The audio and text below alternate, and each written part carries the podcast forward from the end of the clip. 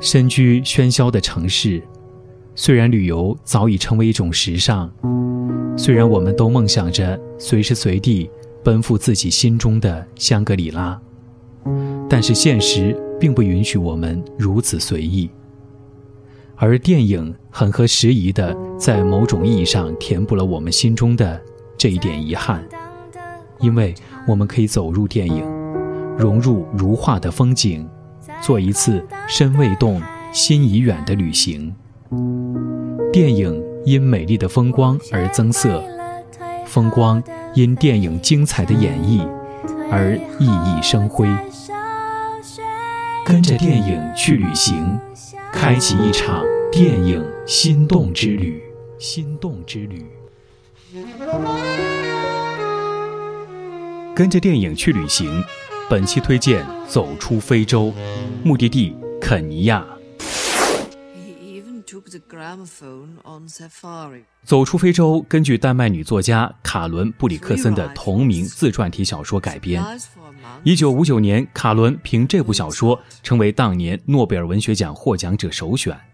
但遗憾的是，在最后关头，因为他的北欧老乡身份，与诺奖失之交臂。本片导演西德尼·波拉克，主演梅里尔·斯特里普、罗伯特·雷德福。这部电影讲述了一个发生在非洲大陆上的凄美爱情故事。凯伦是一个爱慕虚荣的富家女，为了得到一个男爵夫人的称号，她离开故土丹麦，远嫁东非肯尼亚。然而，男爵夫人的称号并没有给凯伦带来美满的婚姻生活。幸运的是，在那片广袤的土地上。凯伦可以经常外出打猎探险，他渐渐地爱上了那片神奇的土地。在一次打猎遇险的时候，凯伦邂逅了年轻的英国贵族邓尼斯。在遭遇婚姻的破裂和丈夫出走之后，凯伦独立承担起经营庄园的任务。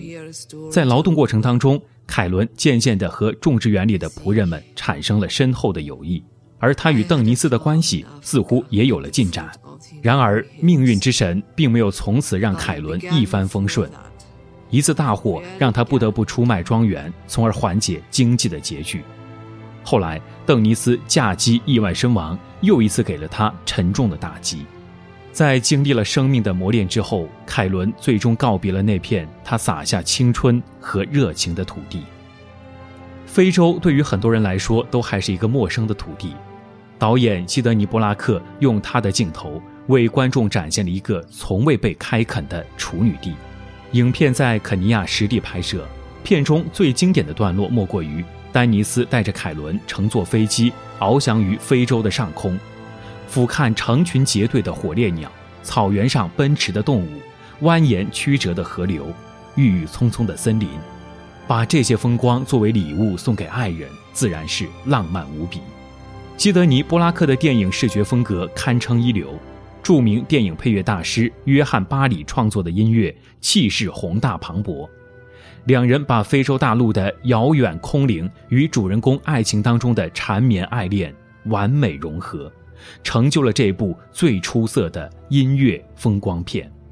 一九八六年，《走出非洲》在第五十八届奥斯卡奖上一举囊括了包括最佳影片、最佳导演、最佳改编剧本在内的七项大奖，成为好莱坞新经典的代表作。原著作者丹麦作家卡伦的人生和电影一样传奇。他曾经长期居住在位于肯尼亚首都内罗毕郊区的故居凯伦庄园，这里已经成为游客必到的景点。走出非洲当中的场景，也是在凯伦夫人生活了十七年多的庄园旧址上拍摄的。